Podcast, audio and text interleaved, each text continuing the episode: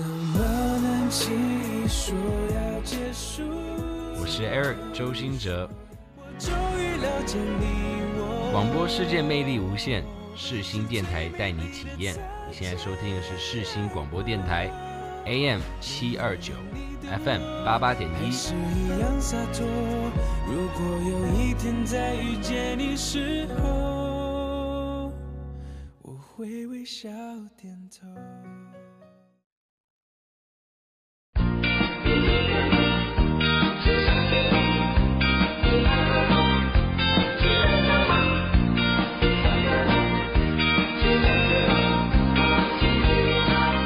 好，欢迎收听下午一点钟由我 Nos 制作播出的 Dreamer 梦时代。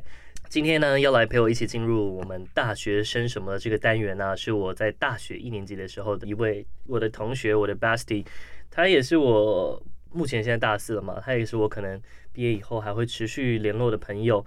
虽然说呢，嗯，他在大一结束后就已经被我而去了，他是我当年啊一起一起做报告，一起上台报告，在整个组里面。那很比较合得来、比较气味相同的伙伴，我们曾经也在大学一年级的时候拿到了呃书卷奖，哎啊，我我们是形成舍我奖就的奖学金，我们也曾经在大一的时候就就一起拿了这个奖学金了。哎，你我记得你应该有拿到吧？有，我有拿到。我我以为你是第四名，然后 No。好了，总之总之我们都是有拿到的。谁能够比得过我们两个？也也有其他人比得过我们两个了，就是我们班上的比较年长的一位姐姐，比我们更年长的姐姐。好了，总之我觉得在大学常常也是会找一些比较气味相同、比较合得来的朋友。那运气很好的，我在大学一年级的时候遇到他，啊，他是我的好朋友 King。那我今天邀请他回我们母校来一起跟我们聊聊他在离开我们世新，然后接下来去了其他大学高就啊的一些新的近况。Hey King，Hi Noise，Noise，谁是 Noise？我是 Nose。哦，Nose 不是 Noise。谁是噪音啊？为什么有一点 Noise？我们在班上其实我们会那么合得来，这也有一个共同点，是因为我们都不是应届毕业生，然后来读大学。对。那为什么你会回到学校呢？我觉得是因为我这边再跟大家先简单的介绍一下我之前的经历，就是我在十八岁的那个时候，我应届的时候，我其实是有上大学一年的，然后我那个时候我是读联合大学的工业设计系。你其实有这一段黑历史哦。对，我其实我还以为你跟我一样，就是哦，大家都是哦，抱着理想跟梦想，直接先往社会冲，然后咱咱们再回来读大学。No，其实我。在一路升学上来，其实我的成绩是还不错的。我现在我先自己讲，我其实成绩是还不错的。对，那个时候就读联合大学的工业设计系。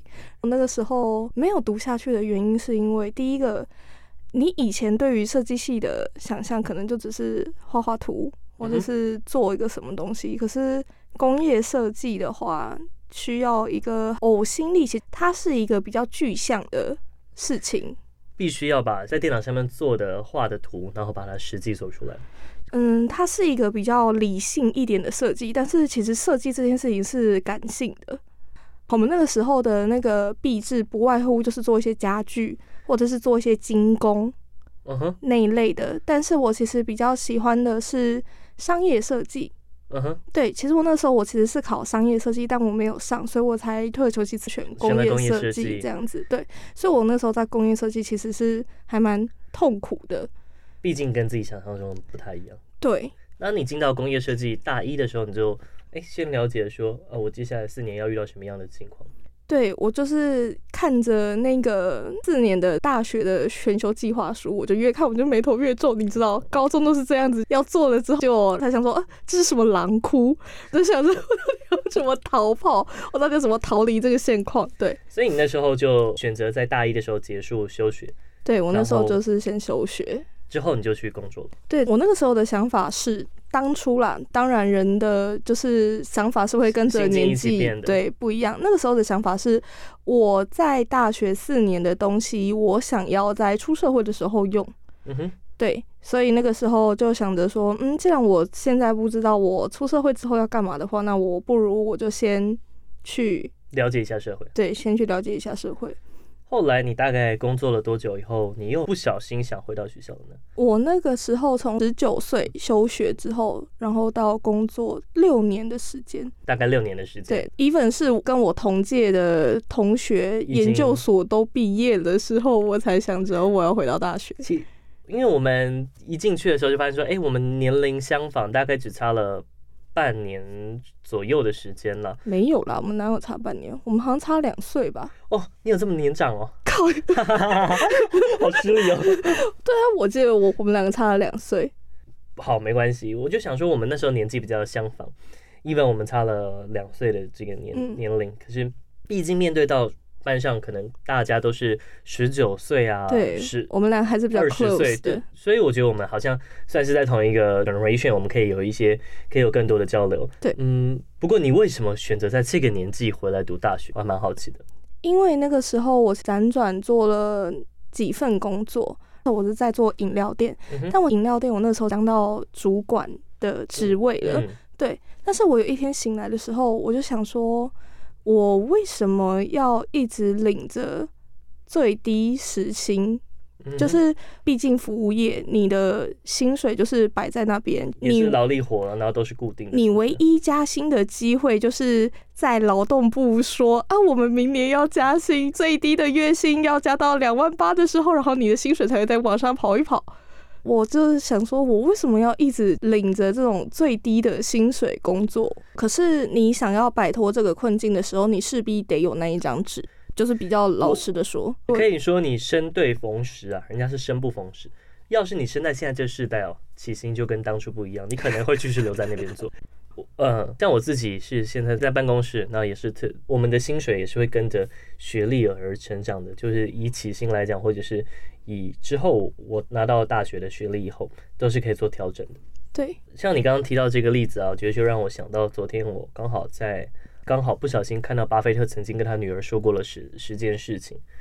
哇，这种感觉好像是自己节目是什么说教型节目。就我自己看到巴菲特跟他女儿说了十件事情，就是说不要领你可以预支你的薪水的工作。他鼓励他去创业啊，去做一些更有挑战的事情。我觉得。嗯、呃，会选择回来读书也算是一种投资自己了。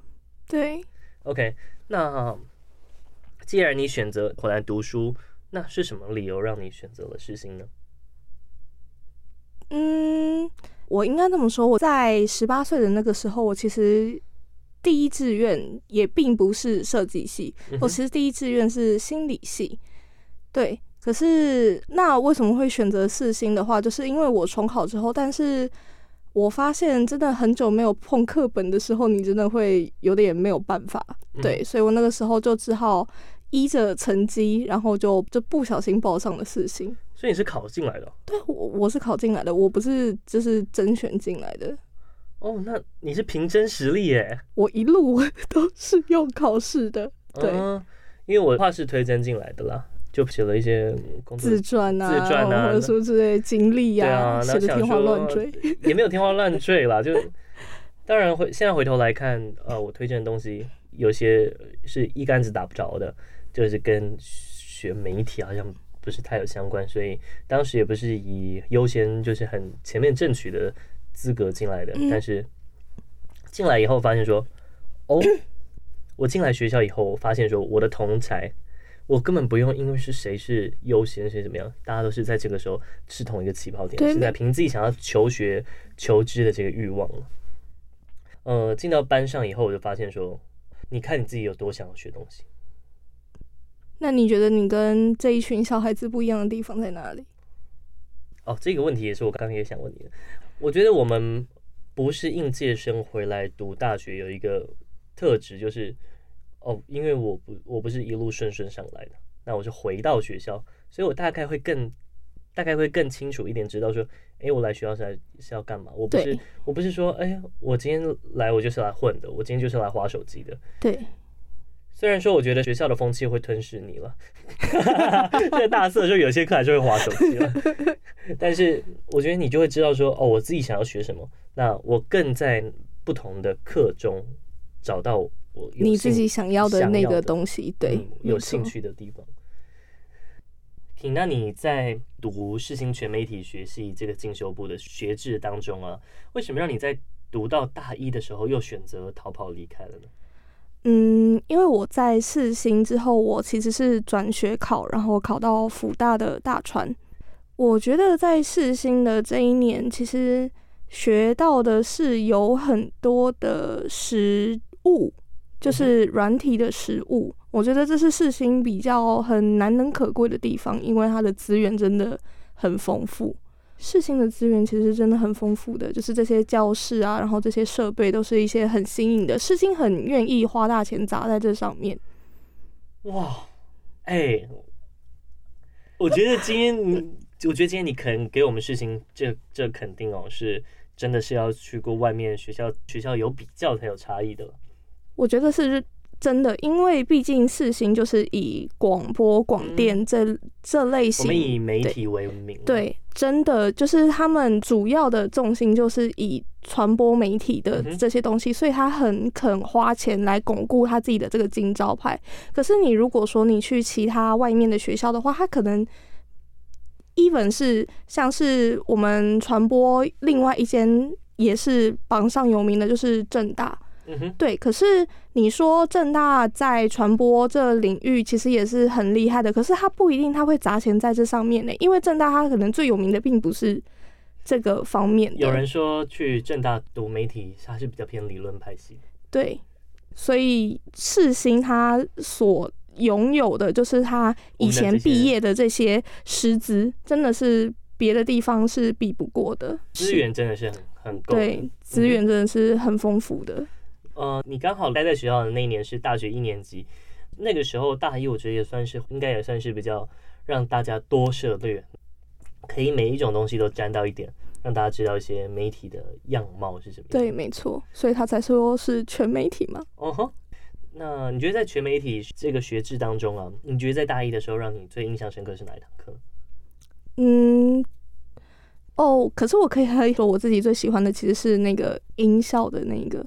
啊，对，小光老师跟那个老师开的，我觉得那个是让我对于声音的制作方面有在更提起我兴趣的。嗯哼，对，这堂课是我们广电系的小光老师跟戚老师一起合开的。对对对对，呃，声音美学。哦，对对对，好像是叫这个名字。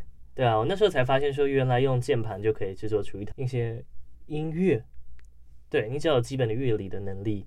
你就可以边用，你可以用 GarageBand，然后跟 Logic Pro，Logic Pro，GarageBand 还是什么？GarageBand，GarageBand 就制作出一首一首音乐。对，还有你刚刚讲的 Logic Pro，嗯哼，X，对，Logic Pro X 就可以制作出一些音乐。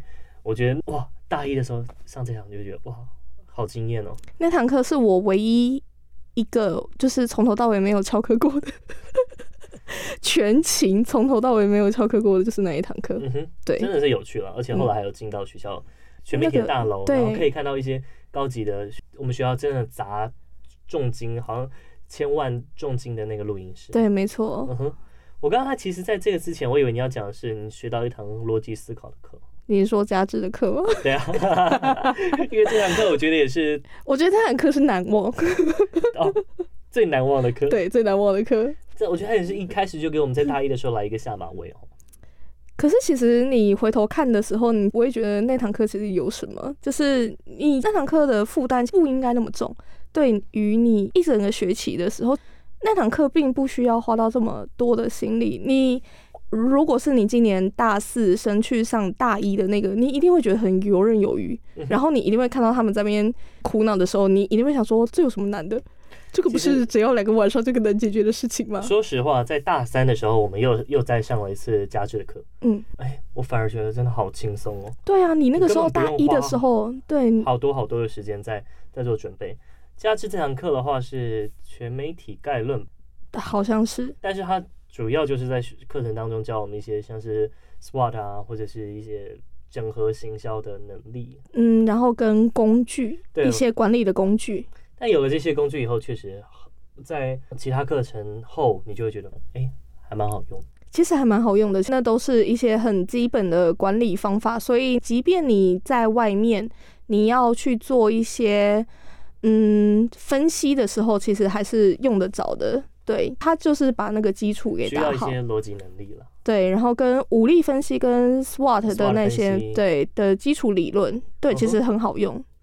如果在商业方面或者在行销管理方面，我觉得应该真的都蛮好用的。对，没错。不过那会让人难忘的原因啊，也是因为这堂课我们就是要挤进班上的。这堂课应该是让我们获得舍我奖的关键吧？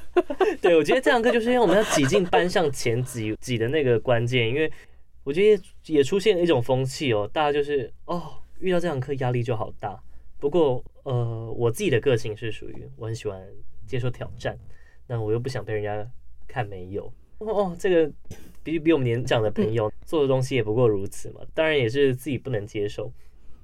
所以啊，那时候我觉得，哎，跟刚好跟 Pin 同一组，我们就一起来做报告，我们就做出，呃，算是蛮精彩的表现。我记得我们分了四次报告嘛，嗯、我们应该每一次都是第一名。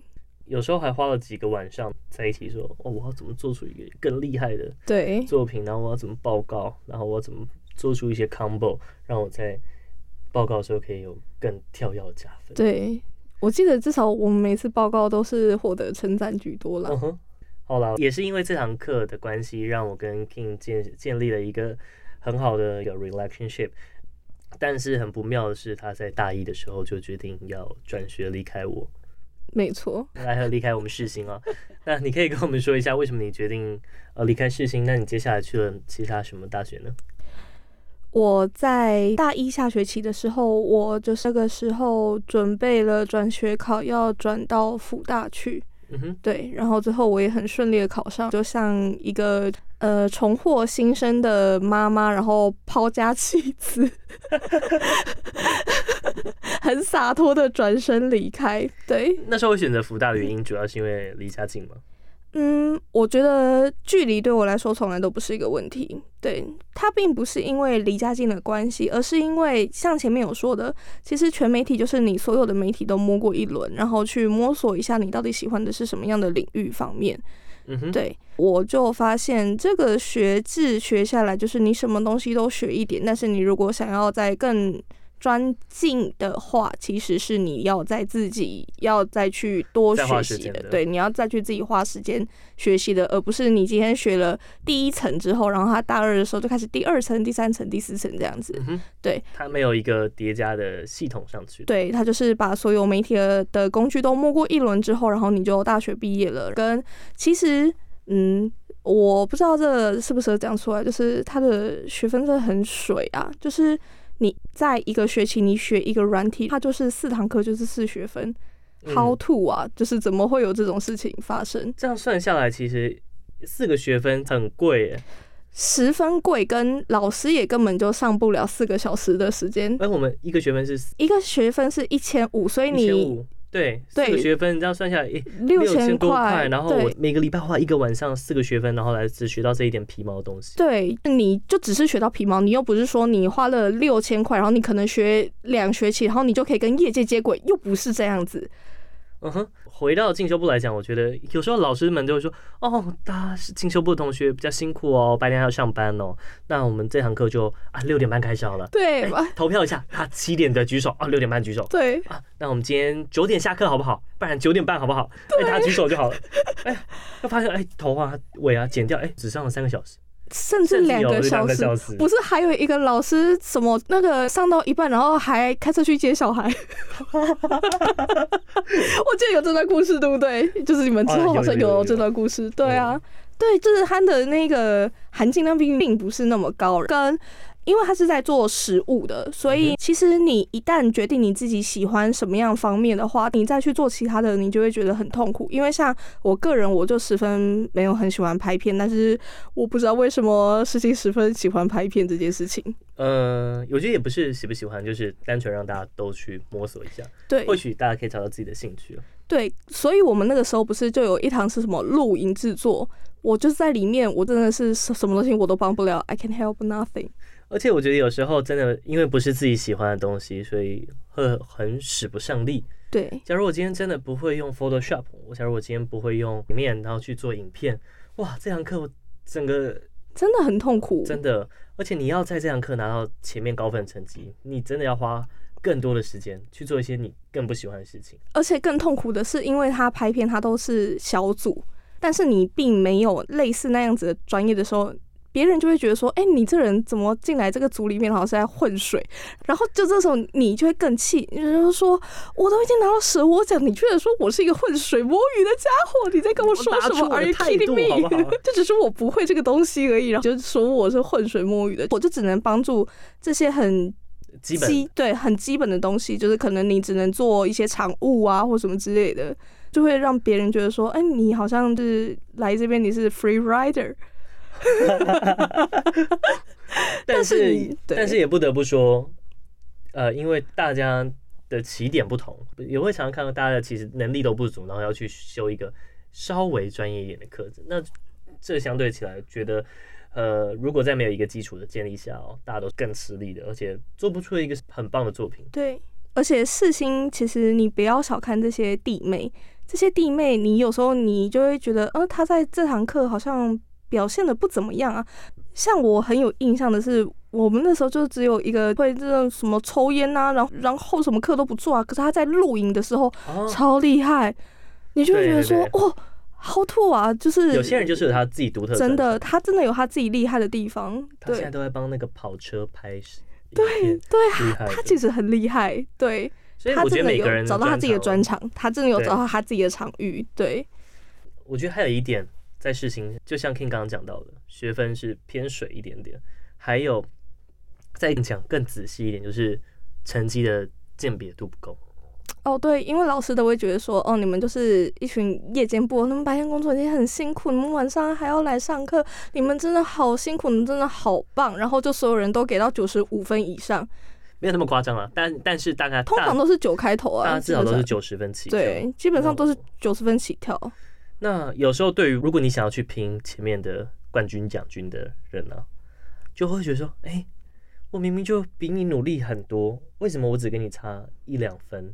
对、啊，甚至有些根本那种些微的差距是没有办法被放大出来的。那我何必要努力？我其实很简单就可以拿到蛇我奖了。那我何必要付出更多的时间？对啊，你还记得我们第一个学期，我们两个人在私下在那边。讨论说到底是谁拿走我们的第一名的时候，就我们知道是那位姐姐的时候，我我们两个人还很愤恨不平，想说她又没有我们厉害，她为什么可以拿到？但我觉得偏同情分居多。对啊，可我说实话，我到现在还没有看过一个老师他狠下心来当过人。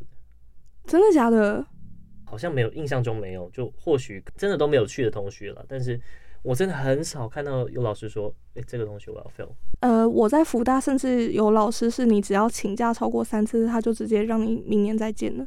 哇，这么硬哦！对，而且是请假哦，就是嗯、呃，你一般翘课的话，就是只要一次的话就拜拜。然后你请假真的超过三次到第四次，不管是什么假，丧假、病假什么假，你只要请超过三次，你就下学期再见。嗯哼，对。那你跟我们讲一下，你接下来在福大学的是？呃，我转到辅大，还有另外一个契机是，你还记得我们那时候去看了一个音乐剧？嗯哼，我们那个时候去看了一个歌舞的舞台剧，然后我那个时候我就十分着迷于舞台剧这件事情，所以我那个时候我就很想要去学一些有关于传播管理的这方面的事情，所以那个时候辅大的话，话我读大众。传播学系，但是它跟世新不太一样，就是它到大二的时候，它会分组，你可以学你要去做新闻领域的，可以去学你要去做广告公关领域，另外一个的话就是去做影像领域的。那我最后我是学做广告公关领域的。哦，对，所以它就是让你在毕业后可以有更好的接轨的机会。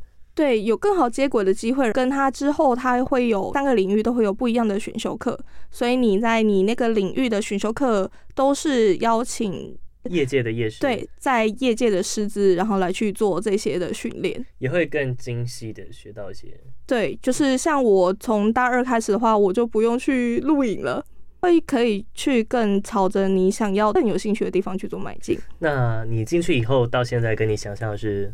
呃，有很大出入的吗？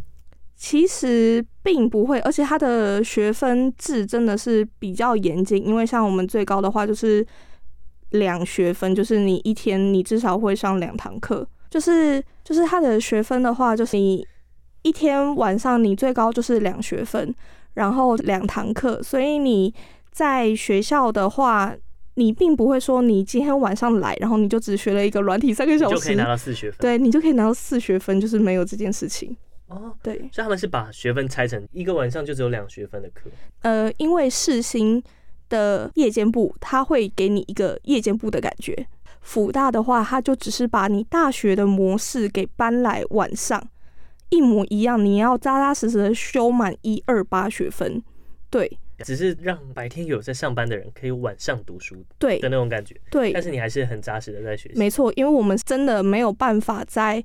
晚上只有四个小时的时间，很扎实的修满一二八。你可能你还是有一些学分是要到礼拜六的时候去修，他们有排到礼拜六的课。这样听起来这么扎实，你可以跟我们分享一堂你觉得收获最多的课？像我十分喜欢的是广告公关领域的是广告的部分。它会有很多像是消费者行为，然后跟一些广告文案的撰写，跟广告创意个案管理。广告创意并不是天马行空，而是它基于什么样的原理，然后再搭配什么样的消费者行为或者是什么样的东西下去，才会创造出一个很有趣的广告。哇，对，这个广告感觉也反映在你现在在做励志专题上面。你的壁纸现在不是在卖阅历吗？对啊，我的感觉你好像也是把这个广告的东西现学现现卖，学以致用。哦，那倒是，因为所有的文案基本上都是我来撰写的。嗯哼，对。你觉得进到辅大的这个新的环境啊，跟你在试新的时候学习上面的风气有什么样不太一样的？说实在，福大也是比较偏成理论的科目居多。可我们其实有很多课是做考试的，而并不是说哦，就是拍一个影片这样子，或者一个报告形式。对，像报告的话，世新老师会觉得说，哦，你们这边讲的很棒，但我们福大的话，并不是。我们我们老师会说，嗯、呃，就是你这个地方好像是有什么样的错误，我觉得你这个地方的引用来源不对，这样子，老师都会很直接的去讲，对。这样，在两个不同系统的，你觉得世新跟福大最大的差异是？世新跟福大最大的差异，我觉得是，我觉得世新的学生们其实他们比较有创造力，他们有他们自己的想法。有时候你看他们的作品，你即便是你有一段年龄的差距，你看的东西够多。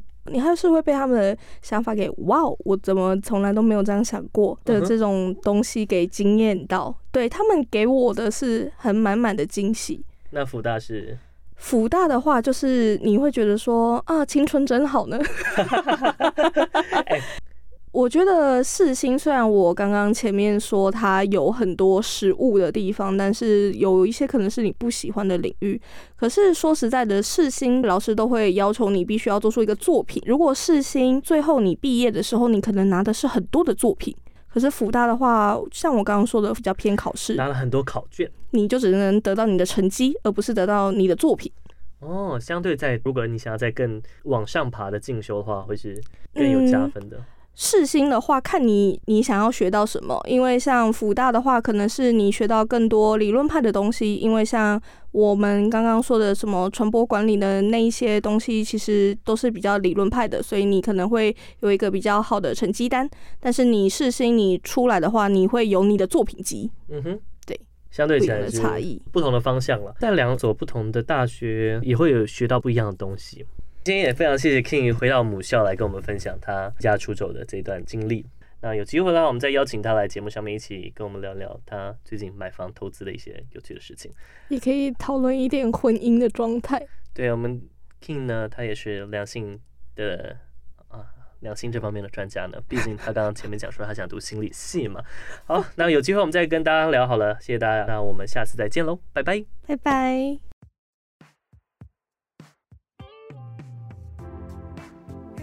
bersama. Ooh, that's why.